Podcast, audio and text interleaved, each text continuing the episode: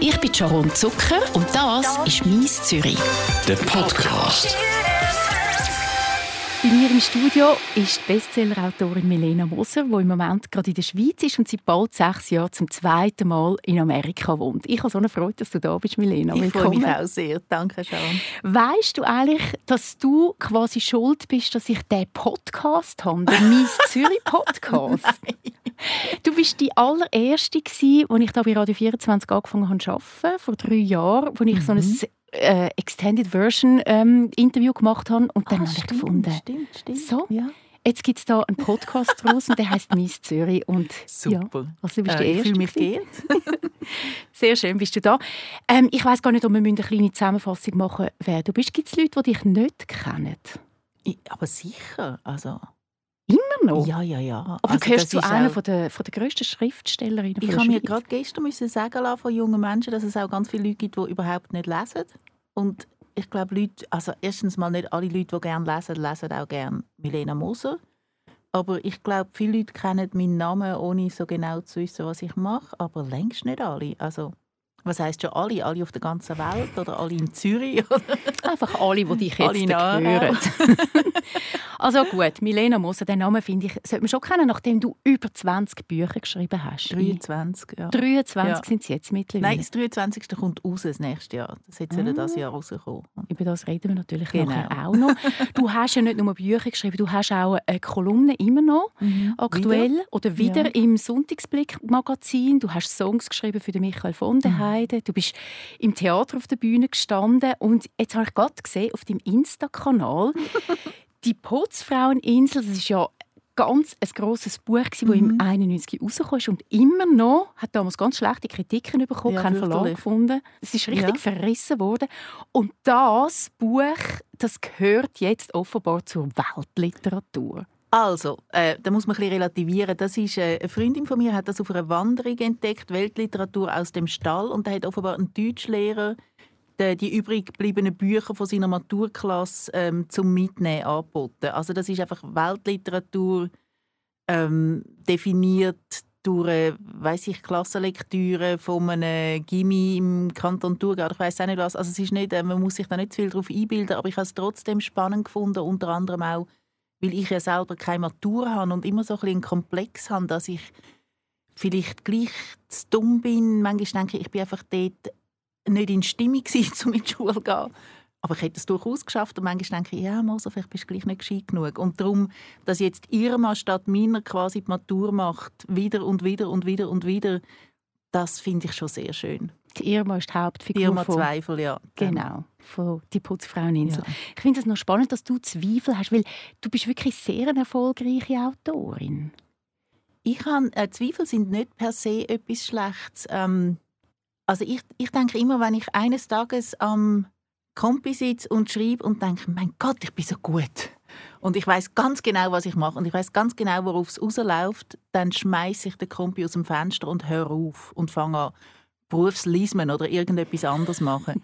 das Zweifel sind gut, Zweifel bringen dich weiter und du musst immer irgendwie das Gefühl haben, hm, gibt es da noch etwas anderes? Liegt da noch etwas mehr drin? Kann ich die Grenzen noch etwas verschieben? Kann ich mal etwas ausprobieren? Gerade in den letzten Jahren, seit ich ausgewandert bin und auch mehr Zeit habe, probiere ich immer wieder neue Sachen aus im Schreiben auch. Und das ist ganz wichtig für mich, sonst würde ich äh, verkümmern. Du bist überhaupt jemand, der gerne neue Sachen ja. ausprobiert. Du bist ja mit 50 hast du gefunden, so tschüss zusammen. Jetzt gehe ich 51. 51 sogar. Jetzt gehe ich zurück auf Amerika. Ja. Du bist allein. auf. Santa Fe gegangen, ja. ganz allein. Hast du ja. ein Häuschen gekauft, ganz ein kleines, herziges Häuschen. Mittlerweile, einfach um noch den Kreis zu schliessen, wohnst du aber bei deinem Mann in San Francisco wieder. Aber gehen wir noch mal zurück. Du mhm. hast mit 51 die Schweiz verlassen und hast gefunden, so und jetzt gehe ich. Männer mhm. kaufen in diesem äh, Alter einen Porsche und tun sich eine 25-Jährige zu. Frauen finden sich selber. Kannst du das unterschreiben? Ähm, das ist ein bisschen eine Verallgemeinerung. Aber ähm, es ist definitiv ein Moment, wo man, also man redet immer so vom, vom mittleren Alter, aber wenn man ehrlich ist, wird man ja nicht 102 vermutlich. Also ist man eigentlich, das Mittelalter hat man überschritten, man ist mehr als die Hälfte hat man gelebt und ich glaube, es ist für Männer wie Frauen ähm, ein Zeitpunkt, wo man einfach sich überlegt, ist es das jetzt oder ist da noch mehr oder ähm, habe ich also für mich ist es vor allem gewesen, habe ich mein Leben gelebt oder habe ich probiert, die Erwartungen von anderen zu erfüllen. Ähm, beruflich bin ich da immer sehr unbeirrbar gewesen, aber im Privatleben habe ich viel mehr das Gefühl gehabt, ich müsste dies, ich müsste das oder ich bin keine gute Ehefrau, ich bin keine gute Mutter und so. Ich hatte sehr viel mehr Zweifel im Privaten und gleichzeitig immer das Gefühl, wie es gibt noch etwas, wo ich, wo ich noch nicht weiß und wo ich auch über die Liebe noch nicht weiß mit im höheren Alter von 51 und für mich ist das auch sehr wichtig. Ich habe mich unbedingt noch mal verlieben. Wir haben ein ganzes Theaterstück gemacht zu dem Thema. Noch bevor du dich verliebt hast? Ja, ja, ja. Und meine Bühnenpartnerin Sibyl Eberli hat immer gesagt, Lena, du kannst nicht auf die Bühne stehen und sagen, ich will mich verlieben, aber ich finde niemanden. Das ist, das ist peinlich, das kannst du nicht machen, das ist schon niedrigend. Ich habe gesagt, nein, es ist einfach wahr, es ist einfach so. Und ich kann ja nicht die Einzige sein. Und dann eben, habe ich mich verliebt, bin sehr glücklich. Ähm, und äh, ja, und das mit 51 Tagen. Über ja. deine grosse Liebe reden wir nachher noch. Okay. Ich habe etwas so Schönes gefunden auf deiner Webseite. Du, du schreibst dort, Glück ist kein Zustand, Glück ist eine bewusste Entscheidung. Ja. Glaubst du, der Satz gilt wirklich für alle Menschen? Es ist ein bisschen schwierig. Ich würde sagen, für alle Menschen, wo so ein gewisses, wo, wo so die minimalen Grundbedürfnisse erfüllt sind. Also ich würde sagen, zum Beispiel Menschen, die in der Schweiz leben, kann man davon ausgehen, dass sie ein Dach über dem Kopf haben, dass sie genug zu essen haben, ähm, dass sie äh, nicht ganz Mutterseelen allein auf der Welt sind, dass sie nicht also jemand zum Beispiel, der chronisch krank ist und schlimme körperliche Schmerzen hat, dem kann man so etwas, das wäre eine absolute Beleidigung, so etwas zu sagen. Aber ähm, wenn man nicht genau weiß, warum man nicht glücklich ist, dann ist es schon mal ein Gedanke wert. Ich habe das auch, ich bin relativ alt geworden, bevor ich das so kapiert habe oder für mich so anwenden, dass es manchmal einfach langt, um irgendwie umzuschauen und zu sagen, okay, ich habe das, ich habe das, ich habe das. Oder ich spüre gerade das. Sagen wir zum Beispiel, es regnet. Es regnet, seit ich in der Schweiz bin. Es regnet seit vier Wochen. Ich habe mir vorgestellt, ich sitze dann mit meinen Freunden und meinen Kindern und meinen Kindeskindern im Park oder am See oder so das Leben richtet sich nicht nach meinen Vorstellungen. Es ist meine Entscheidung, ob ich jetzt jeden Tag will hässig sein will, weil es regnet, oder ob ich mir einen wildblümelnden Regenmantel kaufe und denke, danke, dass ich die Ausrede habe, so einen schönen Regenmantel zu kaufen. das ist die richtige Einstellung. Dein aktuellste im Moment Buch mhm. heißt Das schöne Leben der Toten und es geht um den Dia de los Muertos. Geschrieben hast du das Buch zusammen mit deiner großen Liebe, dem mexikanischen mhm. Künstler Victor Mario, Mario Zabaya. Zabaya. Ich yes. richtig gesagt? Gut. Er hat das Buch illustriert mhm. und das Buch das hat ja sehr viel mit dir und auch mit dem Victor mhm. seinem Leben zu tun. Man erfährt auch sehr viel über seine mexikanische Kultur, sein ja. Leben als Künstler. Mich hat das sehr berührt. Ich bin noch dran, ich bin noch nicht mhm. fertig. Ich finde es extrem schön, ich finde es extrem persönlich. Danke. Der Viktor ist seit 20 Jahren schwer krank. Mhm. Müssen wir vielleicht noch kurz einordnen, was er genau hat? Kannst du das, kann also, man das überhaupt sagen? Es sind ähm, verschiedene Sachen. Es sind ganz verschiedene Sachen. Ähm, er ist, was die Ärzte den Kasus Faszinanz nennen, also jemand mit einem Telefonbuch dicke Patientenakte, wo man wo verschiedene Sachen hat. Ich muss aber sagen, im Moment geht es ihm besser denn je, weil eine von seinen grossen Baustellen, ein Herz, schwerer Herzfehler, den er seit 20 Jahren hatte, ist jetzt wie durch ein Wunder quasi in letzter Minute behoben worden. Also im 2019 haben die Ärzte gesagt, er wird nicht mehr lang leben. Sein Herz hat noch 17 Prozent geschlagen. Das war auch dann die Zeit, als ich aus Santa Fe nach San Francisco gezogen bin. Und dann hat er äh, diverse Eingriffe und Operationen und Komplikationen und dies und das und alles gehabt. Und dann hat er sich aber irgendwie erholt und sein Herz schlägt jetzt normal, Holz anlangen. Ähm, die andere Baustelle ist seine Nieren. Er hat eine Nierentransplantation und, und muss irgendwie etwa 18 Medikamente nehmen. Und hat vorher acht Jahre Dialyse gehabt, was den Körper sehr schwächt. Aber sonst, ähm, in seinen eigenen Worten, geht es ihm muy very good. das ist so ein schöner Ausdruck. Ja. Muy very good. Muy very good, sage ich jetzt übernehme ich. ja, nur zu. Trotzdem, der Victor ist krank. Du hast ihn mhm. schon vorher kennengelernt, bevor ja. du dich in ihn verliebt hast. Aber ja. du, du bist die Liebe eingegangen, die grosse Liebe. Dein Herz ist aufgegangen mit dem Mann. Und du hast aber gewusst, er hat die Diagnose. Es kann sein, dass wegen der Nieren, wegen dem Herz, mhm. er einfach eine schlechte Pro Prognose hat für sein Leben. Wie gehst du mit dieser Prognose um? Oder mit dieser ich glaube, Diagnose? es hat uns viel ermöglicht. Also viele Sachen spielen. Ich habe ihm kürzlich gesagt, jetzt, was dir so viel besser geht, jetzt werde ich zu richtigen Schnäpfen. Jetzt lernst du mich erst wirklich kennen. Weil man beklagt sich nicht darüber, dass jemand irgendwie weiß ich, den Kübelsack nicht rausträgt oder die Zahnpasta nicht zuschraubt, wenn man das Gefühl hat, der, vielleicht lebt er nur noch drei Monate oder so. Das ist, ist jetzt ein bisschen grob ausgedrückt, aber es ist ganz vieles fällt weg und man ist wirklich ganz aufs Wesentliche konzentriert und das ist, ich will mit dem Menschen zusammen sein, ich will mit dem Menschen Zeit verbringen, eigentlich egal wie die Zeit aussieht. Und ich, ich muss sagen, ich habe von Victor wahnsinnig viel gelernt, auch im Umgang mit ähm, schlechten Nachrichten, im Umgang mit unangenehmen Situationen. Also wir haben, ich habe noch nie so viel gelacht wie in diesen Jahren, seit ich mit ihm zusammen bin. Und, und wir lachen auch im, im Notfall oder im Spital, weil ihm kommt irgend, macht irgendetwas, er verkleidet sich mit irgendwie mit irgendetwas, was dort rumhängt oder ähm, macht irgendjemand nach oder so. Und es ist immer, also, dass das jeden Moment etwas abgewinnen können. Das hat sehr viel auch mit der Diagnose zu tun. Natürlich wäre es mir lieber, es geht ihm gut und er hat keine Schmerzen. Aber eben, das, vielleicht haben wir jetzt noch mal zehn Jahre, wer weiß. Also, aber du denkst nicht an seinen Tod die ganze Zeit? Also ich meine nicht die ganze Zeit, nicht, natürlich nicht jede Minute, Zeit. aber kommt das das kommt oft, ja. Also das, äh, gerade eben die Zeit, wo das mit dem Herzen so immer schlimmer geworden ist, habe ich sehr viel an das gedacht und auch sehr viel brüllt. Also oft, wenn ich Auto gefahren bin allein, habe ich stundenlang brüllt und gleichzeitig, ich glaube, das beschreibe ich auch im Buch, ähm, er hat eine sehr schöne Vorstellung von, wie es ihm nach dem Tod wird gehen. Er wird da mit ähm, lauter schönen toten Frauen um Was mit der Sophia Loren, Sophia genau. Loren, die ja noch lebt. Entschuldigung, Sophia. Und das tröstet mich natürlich schon, die Vorstellung, die ich durch seine Kultur ähm, erfahren habe, dass es den Toten gut geht. Wir, die zurückbleiben, wir sind traurig, aber die Vorstellung, er wird, er wird einen wunderbaren Tod haben, das, ähm, das nimmt ein bisschen, das, es nimmt die Schärfe, das, ähm, das Schneidende vom Schmerz. Reden wir über das Buch Das schöne Leben der Toten, über die mexikanische Kultur mhm. im Zusammenhang mit dem Tod. Ihr ladet ja den Tod zu euch heim ein, weil der Dia de los Muertos ist einer der wichtigsten Feiertage mhm. der Mexikaner. Ich finde es dort noch makaber. Ihr ladet den Tod zu euch heim. Also die Toten? Äh, die Toten meine ja. ich, genau. Aber das ist, das ist es nicht. Das ist nicht makaber. Nein, nein, es ist, es ist sehr fröhlich und, und auch sehr, sehr tröstlich, weil einerseits gibt es den Leuten eine Möglichkeit, über die Toten zu reden. Und das ist zum Beispiel etwas, was ich in meiner Kultur, also in der, in der deutschschweizer protestantischen Kultur, gerade umgekehrt erfahren habe, dass wenn jemand stirbt, dann weiß man überhaupt nicht, wie mit den Hinterbliebenen umgehen.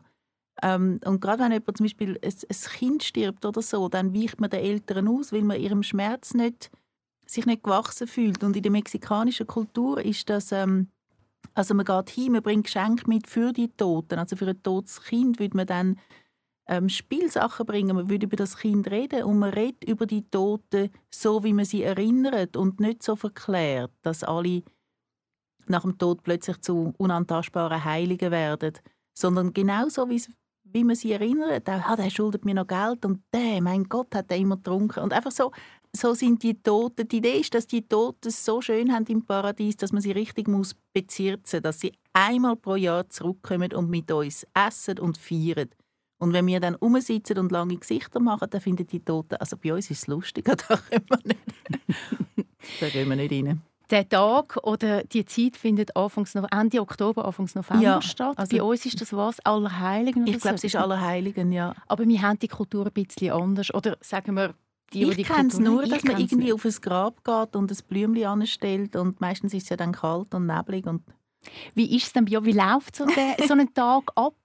Es braucht etwa so eine Woche Vorbereitung mit äh, Papierschneiden, Scherenschnitt schneiden. Man macht dann auch so Laternen, die man ins Fenster stellt. Man muss die richtigen Blumen kaufen, die äh, Ringelblumen, die schmücken ganz stark. Man muss Essen vorkochen, das die Toten gerne haben.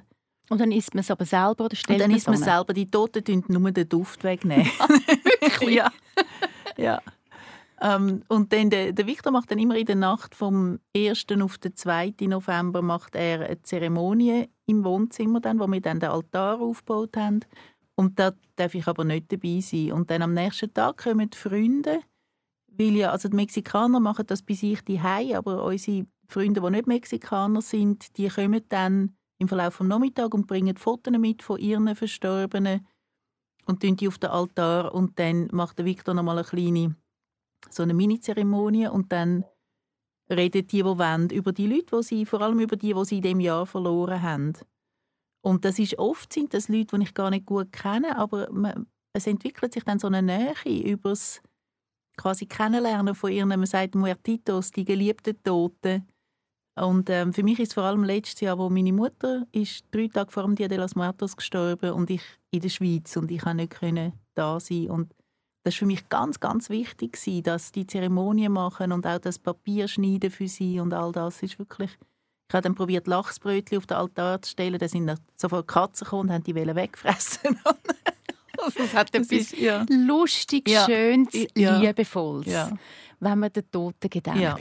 Hast du das Gefühl, du selber hast den Tod von deiner Mutter durch das auch wirklich besser können verarbeiten weil es wie einen Rahmen absolut, hat? Absolut, es hat mir wirklich ein, eine Möglichkeit gegeben, vor allem die zwei Tage, als ich das Papier geschnitten habe, habe ich sie sehr präsent und äh, wir haben nicht immer die einfachste Beziehung aber wir sind uns vor ihrem Tod sehr nahe gekommen, obwohl ich ja weit weg bin. Aber ich habe dann manchmal so ihre Stimme gehört. Ich habe zum Beispiel probiert, alles ihre Farben, die sie gerne hat, zu verwenden. Und dann plötzlich habe ich gefunden, es ist auch mein Altar und habe ein rosa Herz draufgeklebt und sie hasst rosa. und ich habe, so, ich habe sie fast gehört, wie sie sagt, rosa, um Gottes Willen.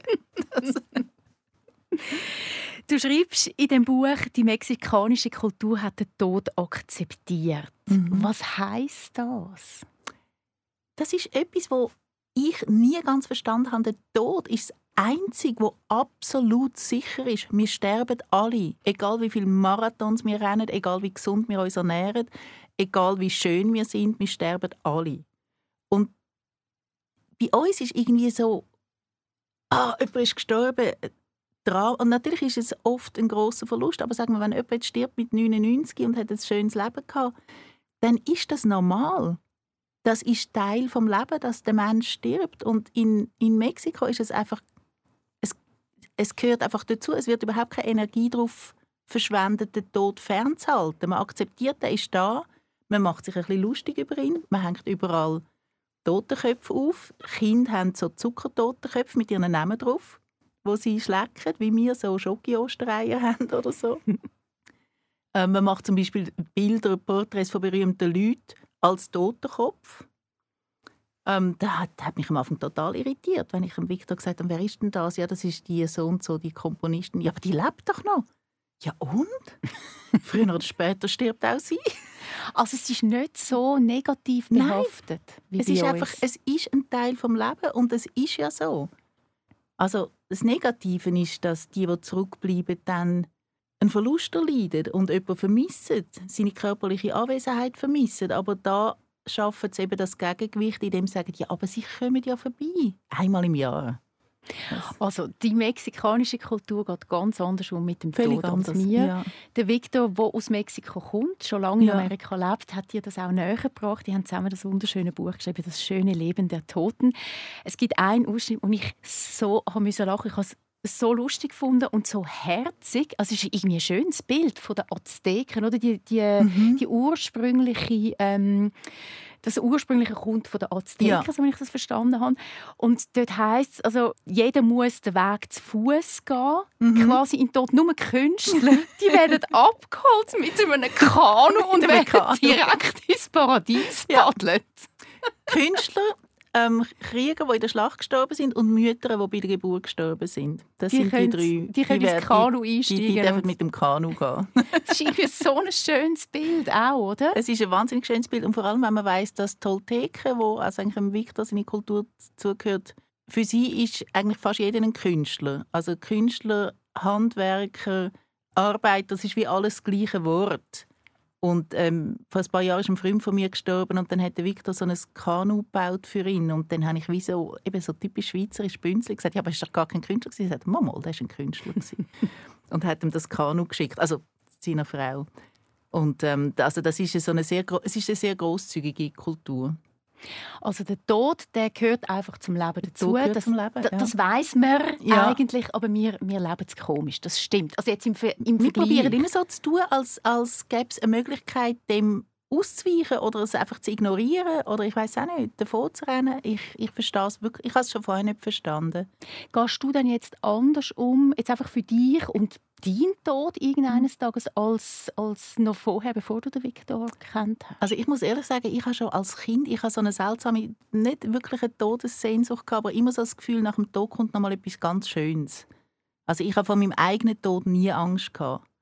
Aber vor dem Tod der anderen, also wenn meinen Kindern etwas passieren würde, ich weiß nicht, ob ich das überleben würde, aber wenn, mhm. dann ah, reden, wir, reden wir gar nicht drüber. Mhm. Also ich habe durchaus auch meine blinden Flecken, aber ähm, auch der Tod von Victor, wo ja vermutlich vor ihm wird eintreffen, aber wer weiß, macht mir nicht so Angst. Also ich weiß, dass ich das ich weiß, dass ich wird wahnsinnig traurig sein, aber ich weiß auch, dass ich mit dem wir können weiterleben, weil ich die die Stütze habe von diesen Vorstellungen, wenn ich mir dann vorstelle, wenn ich den Victor, also vor der Pandemie sind wir viel ausgegangen, viel fester, viel Vernissage und so weiter.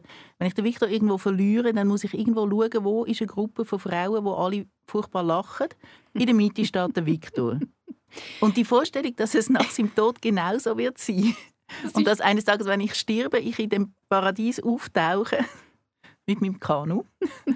Und dann muss ich einfach schauen, wo, wo, ist das, wo lacht Sophia Loren und Niki de Saint-Phal und all die schönen Frauen. Und dann gehe ich dort hin. Da ist Victor. Also der Victor stellt sich das wirklich so vor. Ja. Im Paradies sind ja. all die wunderschönen Frauen. Teils ja. schon tot, jetzt schon tot und eben Sophia Loren, die lebt Sophia Loren, irgendwann die wird irgendwann auch sterben. Und Hat er dann auch keine Angst vor dem Tod, obwohl er so schwer krank ist? Er hat keine Angst vor dem Tod. Er hat keine Lust zum Sterben. Er findet immer, es gäbe noch genug. vor allem als Künstler, ich finde immer, ich bin noch nicht fertig, ich habe noch nicht fertig geschafft. Ich habe noch ganz viel in mir, wo will ähm, entstehen. Bilder, die ich will malen, äh, Kunst am Bau, die ich will machen, Altar, die ich will bauen. Und, aber es ist auch ganz klar, wenn ich nicht mehr arbeiten kann, will ich auch nicht mehr leben. Also er hat so ganz klare Linien für sein Leben. Aber Angst vor dem Tod hat er nicht. Du hast vorhin gesagt, er ist natürlich Risikopatient ja. mit den Sachen, die er hat. 18 verschiedene Medikamente, das mhm. ist sehr viel. Er ist ähm, geimpft, zum Glück, ja, gegen Corona. Auch. Du auch. Ja. Jetzt gibt es ja immer und überall Corona-Skeptiker, mhm. Impfgegner, Impfgegnerinnen. Was willst du denen sagen? Ah, ich weiß nicht, ob ich ihnen etwas will sagen. Das ist für mich ist das das Schlimmste an der ganzen Pandemie ist die Spaltung, die es gegeben hat und auch die, die Intoleranz auf beiden Seiten und die ich auch bei mir spüre. Dass ich, ich habe immer gemeint, ich sei ein grosszügiger Mensch, der ganz viele verschiedene Ansichten kann irgendwie akzeptieren und, und dort hört es bei mir wirklich auf, weil für mich ist es so etwas ganz Persönliches. Für mich ist jeder, der keine Maske hat auf der Straße, jeder, der sich nicht impfen lässt, der sagt mir eigentlich, aber wenn einer wie dein Mann drauf geht, ist mir das egal. Weil der ist ja eh gefördert und wieso müssen wir wegen denen irgendwelche ähm, äh, Einschränkungen in Kauf nehmen? Also es wird Wer kümmert sich um die? Und das, das verletzt mich extrem. Aber es ist mir auch klar, dass das eine naive und, und sehr persönliche, emotionale Reaktion ist. Und meine Erfahrung ist eigentlich mit, mit Impfgegnern und, und, und Covid-Lügnern, dass es relativ wenig Einfluss hat was ich sage oder was irgendjemand sagt und darum es ist einfach klar, dass zum Beispiel, weil man nicht weiß, wie die Impfung bei Transplantierten wirkt, muss der Victor weiterhin sehr vorsichtig sein, muss ich weiterhin vorsichtig sein und jemand zum Beispiel, der sich nicht impfen lässt, der wird einfach bei uns nicht mehr eingeladen. So ist es. Mhm. Also es wird wirklich bei vielen Leuten einfach auch zu einer persönlichen Geschichte, oder? Ja. Weil man halt auch Angst bekommt. Es ja. ist ja nicht nur im Kopf, du bist blöd, du ziehst keine Maske an, sondern es ist wirklich bedroht? Ich habe mich auch. bedroht gefühlt, vor allem am Anfang, weil der Victor ist Ende Februar noch mal im Notfall war und da hat man noch keine Maske getragen. Man hat uns gefragt, ob wir in China waren. Nein. Hm. Sind sie noch immer gewesen, wo es viele kranke Leute hat? Ja, im Spital. Und dann hat uns später die Hausärztin gesagt, der Arzt, der den Victor behandelt hat, hätte Covid. Ui, und ich habe wirklich, dort ist für mich klar gewesen, okay, das ist unmöglich, dass er es nicht verwünscht hat. Ähm, jetzt, jetzt wird er sterben. Und dann ist so wie, plötzlich irgendwie sind zwei Wochen vorbeigegangen und er ist nicht krank geworden. Aber in dieser Zeit hatte ich irrsinnig Schiss. Gehabt. Und er ist wirklich monatelang überhaupt nicht aus dem Haus. Und Ich bin einmal in der Woche posten und wenn ich dann auch im Laden Leute begegnet bin, die die Maske so auf dem Kinn haben, komischerweise sind das immer Männer. Ich weiß nicht, ob Männer anders schnaufen als Frauen. Egal. Ähm, dann habe ich mich direkt ganz persönlich bedroht gefühlt. Dann denkt wenn ich jetzt etwas mhm. heimbringe und die Vorstellung, dass nach allem, was der Viktor durchgemacht hat, wenn er jetzt krank wird und stirbt, dann habe ich es ihm gebracht. Mhm. Also das ist absolut unerträglich für mich. Zum Glück ist es nicht passiert. Zum Glück ist es nicht passiert. Er ist ein Glücksmensch, ja. Victor. Irgendwie muss der etwas haben, einfach wo niemand versteht. Wo niemand ja. versteht. Ja. Aber es ist positiv. Gehen wir zurück zum Leben. Du bist endlich wieder mal in der Schweiz mhm. und auf deinem Insta-Kanal habe ich gesehen, du hast eine Besprechung gehabt mit dem Verlag zu deinem neuen Buch. Ja. Das hast du vorher erwähnt. Es hätte eigentlich schon rauskommen sollen. Ja. Kannst du schon sagen, um was es geht? Ja, es ist, es ist eben eines von diesen Experimente, wo ich, äh, äh also mein, letzt, mein letzter Roman «Land der Söhne» habe ich äh, so eine Drei-Generationen-Geschichte probiert, etwas, was ich schon lange mal wollte. Und jetzt habe ich nochmal etwas probiert, wo ich auch schon seit sicher 10, 15 Jahren so im Hinterkopf habe. Es ist die Idee von zwei parallelen Leben, also oder das gleiche Leben in zwei Versionen verteilt. Das ist so die Frage, die sich sicher jeder immer wieder mal stellt, was wäre passiert, wenn ich damals dort nicht in den Zug gestiegen wäre oder und das ist einfach im Prinzip das Leben von einer Frau, wo mit 10 eine Entscheidung treffen muss, wo dann dazu führt, ob sie entweder beim Vater aufwächst oder bei der Mutter und wo dann dazu führt, dass sie komplett verschiedene Leben lebt, wo aber in gewissen Punkten sich total überschneiden. Also zum Beispiel die grosse Liebe ist immer die gleiche, weil das ist, das ist einfach das Schicksal. Ist einfach so schön. ich als alte Romantikerin. Aber es gibt dann so Überschneidungen und in der einen Version zieht sie, äh, geht sie als Oper nach San Francisco und bleibt dann dort und schafft ähm, in der, auf der AIDS-Abteilung im, im General Hospital. Das ist ganz eine berühmte AIDS-Abteilung. Und ich habe sehr viel über, über die AIDS-Epidemie ähm, auch recherchiert und Freunde, die quasi Veteranen sind. Und interessanterweise habe ich das aber angefangen vor Corona. Und es hat so viele Parallelen, wo dann mhm. das angefangen hat mit, mit der Pandemie, habe ich so ein Déjà-vu gehabt. Ich dachte, ah, das ist ja die Angst und dann, dass man plötzlich Angst hat vor anderen Menschen und das ist so, dass man sich vom Staat im Stich gelassen fühlt. Das ist so, es hat sehr viel miteinander zu tun, ist aber natürlich überhaupt nicht so geplant gewesen. Wann kommt das Buch raus? Ähm, jetzt kommt es im Februar 2022 raus. Das kann ich fast nicht mehr warten. Ja, ich kann nicht. ist denn das schon fertig? Es ist fertig. Es ist auch, ähm, es ist auch jetzt äh, überarbeitet und es gibt nochmal ein Feinlektorat, aber das ist die Besprechung, die wir hatten. Es ist, eine, es ist wirklich eine vertragte Geschichte, aber das meine ich mit dem nicht stehen bleiben. Ich habe einfach etwas probiert, wo ich nie ganz sicher war, ob ich es auch wirklich anbringe. Und es hat dann, äh, es hat schon das Zöpfeln von diesen beiden Lebenssträngen hat, ähm, da haben wir zwei, dreimal müssen drüber. Mhm. Auch mit der, mit der Hilfe vom Lektorat. Aber jetzt ist es. Und darum geht es jetzt einfach noch mal ein paar Monate, bis dann das ganz also, Nein, es ist, ist eigentlich ursprünglich ist es wegen, wegen Corona, weil einfach es, wenn ein Programm ausfällt im Frühling von einem Jahr, dann wird das auf den Herbst verschoben und was im Herbst kommen wäre, wird auf den nächsten Frühling verschoben. Okay. Also es ist eine Mischung von beidem, aber es ist hauptsächlich Corona. Okay, das muss man nur wissen als Leih. Man kann nicht einfach das Buch jetzt raushauen, sondern es ist wirklich ja. es ist ein Programm vom Verlag, das sagt, dann, dann kommt das Buch raus. die ja. Bücher. Ja, ja. Und, und es braucht irgendwie einen Vorlauf und, und so weiter. Das sind lauter Sachen, die ich nicht verstehe, aber für das gibt es Verlage. Du bist ja jetzt in der Schweiz, du machst ein paar Lesungen. Wo kann man dich sehen? Also ich mache eigentlich sehr wenig Lesungen. Ich am Samstag bin ich bei der Marianne Sachs in Frauenfeld, habe ich eine Signierstunde von 10 bis 12.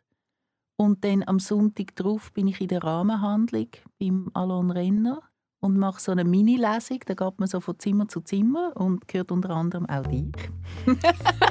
genau. Und ich bin mega stolz, dass ich dort dabei sein mit dir, ja, Milena. Nicht am gleichen Tag. Nicht am gleichen Tag. Und ich gleich. schreibe aber nicht eigene, eigene ähm, Text. Das überlasse ich dir. Ich ja, mache da du machst sicher auch etwas Performatives.